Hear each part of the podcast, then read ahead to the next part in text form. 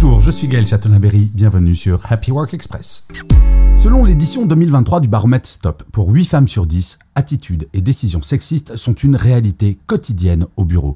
Un constat stable depuis deux ans qui traverse toutes les générations. Ce baromètre révèle que 79% des femmes se sentent régulièrement confrontées à du sexisme, un sentiment partagé tout de même par 57% des hommes.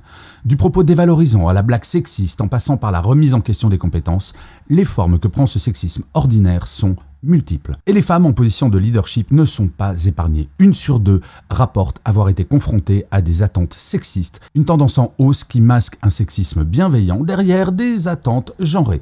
Il est temps d'agir et de vous à moi, c'est l'affaire de toutes et de tous. Merci d'avoir écouté cet épisode. N'hésitez surtout pas à vous abonner. Vous serez tenu au courant du chiffre du jour de demain.